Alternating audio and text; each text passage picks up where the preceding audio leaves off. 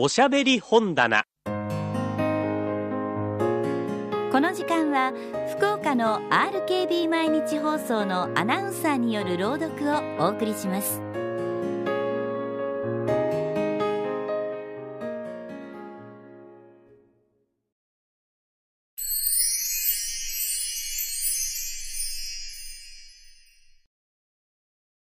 菊池寛アラビアンナイトからアラジンと不思議なランプ。第2回。これでそのおじいさんはアラジンのおじさんではないということがはっきりと分かりました。この魔法使いは魔法の力によって遠いアフリカでこのランプのことを嗅ぎつけたのでした。このランプは大変不思議なランプなのです。そのことは読んでゆくに従ってだんだん皆さんに分かってくるでしょう。しかしこの魔法使いは自分でこのランプを取りに行くことはできないのでした。誰か他の人が取ってきてやらなければダメなのでした。それでアラジンにつきまとったわけです。そしてランプさえ手に入ったらアラジンを殺してしまおうと思っていたのでありました。けれどもすっかり当てが外れてしまいましたので魔法使いはアフリカへ帰ってしまいました。そして長い長い間アラブへはやってきませんでした。さて地の下へ閉じ込められたアラジンはどこか逃げ道はないかとあの大広間や果物畑の方へ行ってみましたが地面の上へ帰っていく道はどこにもありませんでした。2日の間アラジンは泣き暮らしました。そしてどうしても地の下で死んでしまわなきゃならないのだと思いました。そして両方の手をしっかりと握り合わせました。その時魔法使いがはめてくれた指輪に触ったのでした。するとたちまち大きなお化けが床からむくむくと現れ出てアラジンの前に立ちはだかりました。そして「坊ちゃん。何かご用でございますか？私はその指輪の家来でございます。ですからその指輪をはめていらっしゃる方のおっしゃる通りにしなければならないのでございます。というのです。アラジンは飛び上がるほど喜びました。そして私の言うことならどんなことでも聞いてくれるんだね。よし、じゃあこんな恐ろしいところからすぐ連れ出しておくれ。とこう頼みました。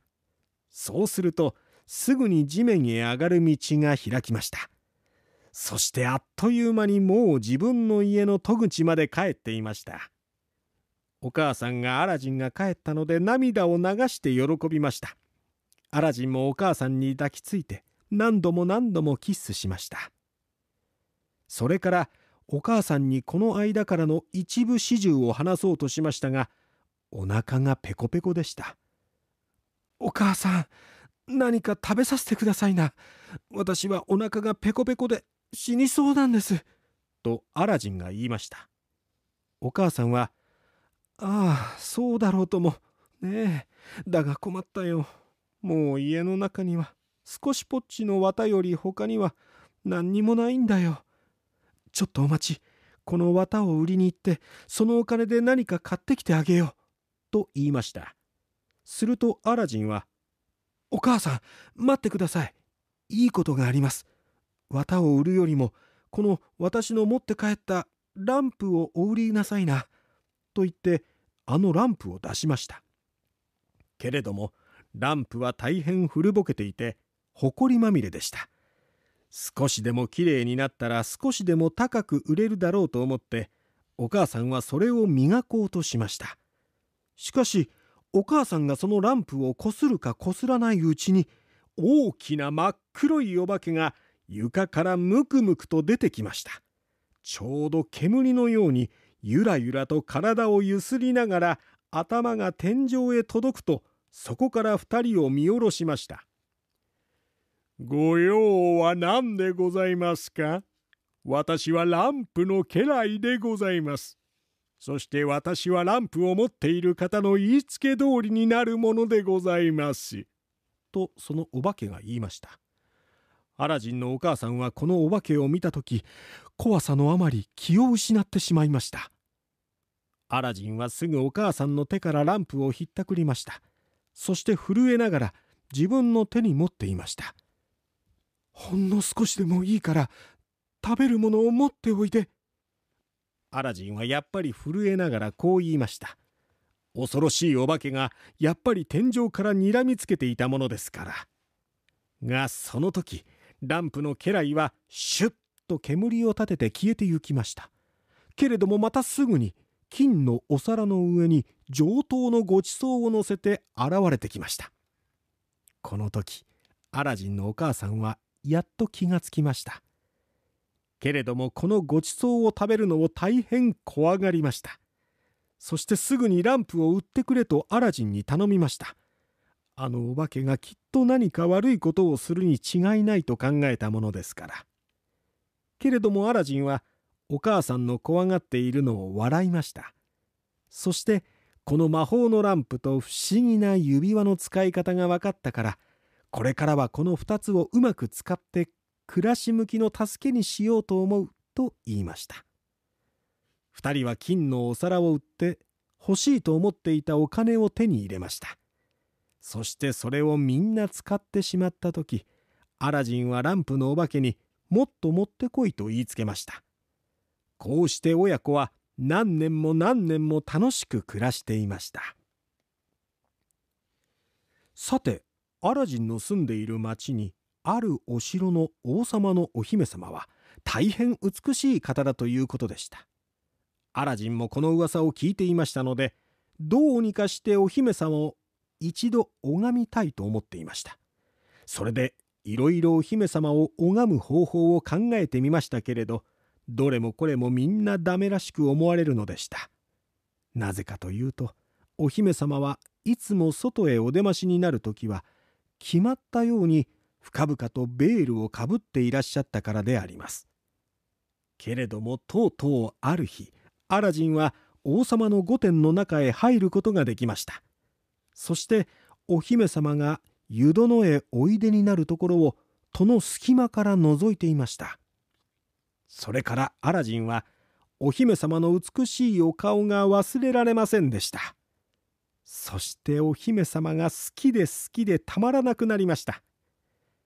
お姫様は夏の夜の明け方のように美しい方でした。アラジンは家へ帰ってきてお母さんに「お母さん私はとうとうお姫様を見てきましたよ」「お母さん私はお姫様をお嫁さんにしたくなりました」「お母さんすぐに王様のお城へ行ってお姫様をくださるようにお願いしてください」と言ってせがみました。お母さんは息子の途方もない望みを聞いて笑いました。そしてまたアラジンが気が触れたのではないかと思って心配もしました。しかしアラジンはお母さんがうんと言うまではせがみ通しました。それでお母さんはあくる日王様へのお土産にあの魔法の果物をナフキンに包んで不詳不詳にお城へ出かけていきました。お城にはたくさんの人たちが詰めかけて訴え事を申し出ておりました。お母さんはなんだかいじけてしまって進み出て自分のお願いを申し上げることができませんでした。誰もまたお母さんに気がつきませんでした。そうして毎日毎日お城へ出かけて行ってやっと1週間目に王様のお目に留まりました。王様は大臣に「あの女は何者だな。毎日毎日白い包みを持ってきているようだが」とお尋ねになりました。それで大臣はお母さんに王様の前へ進むように申しました。お母さんは少し進んで地面の上へひれ伏してしまいました。お母さんはあんまり恐れ多いので何も言うことができませんでした。けれども王様が大層お優しそうなのでやっと勇気を出してアラジンにお姫様をいただきたいとお願いしました。それから「これはアラジンが王様への捧げ物でございます」と言って魔法の果物を包みから出して差し上げました。辺りにいた人々はこんな立派な果物を生まれて一度も見たことがなかったものですからびっくりして声を立てました。果物はいろいろさまざまに光り輝いて見ている人たちがまぶしがるほどでした。王様も大驚きになりました。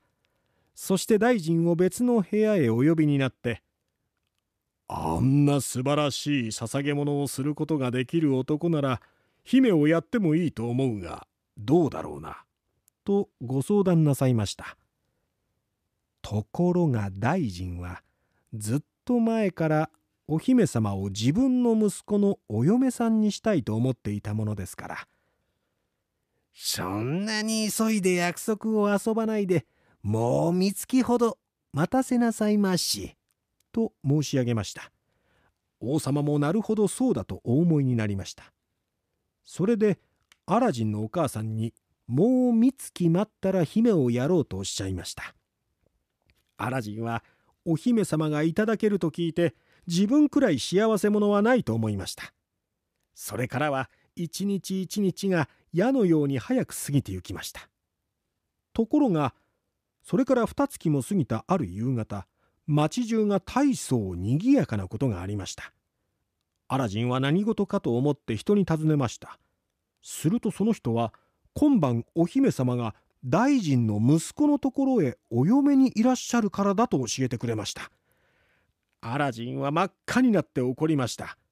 そしてすぐ家へ帰って魔法のランプを取り出してこすりました。